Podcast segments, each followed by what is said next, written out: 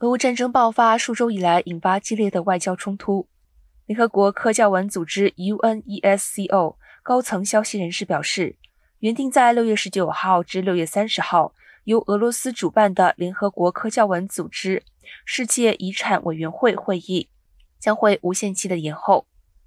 俄国驻 UNESCO 大使就是世界遗产委员会现任主席。他在发给委员会其他成员国的信中提出了上述的建议，结果无人反对。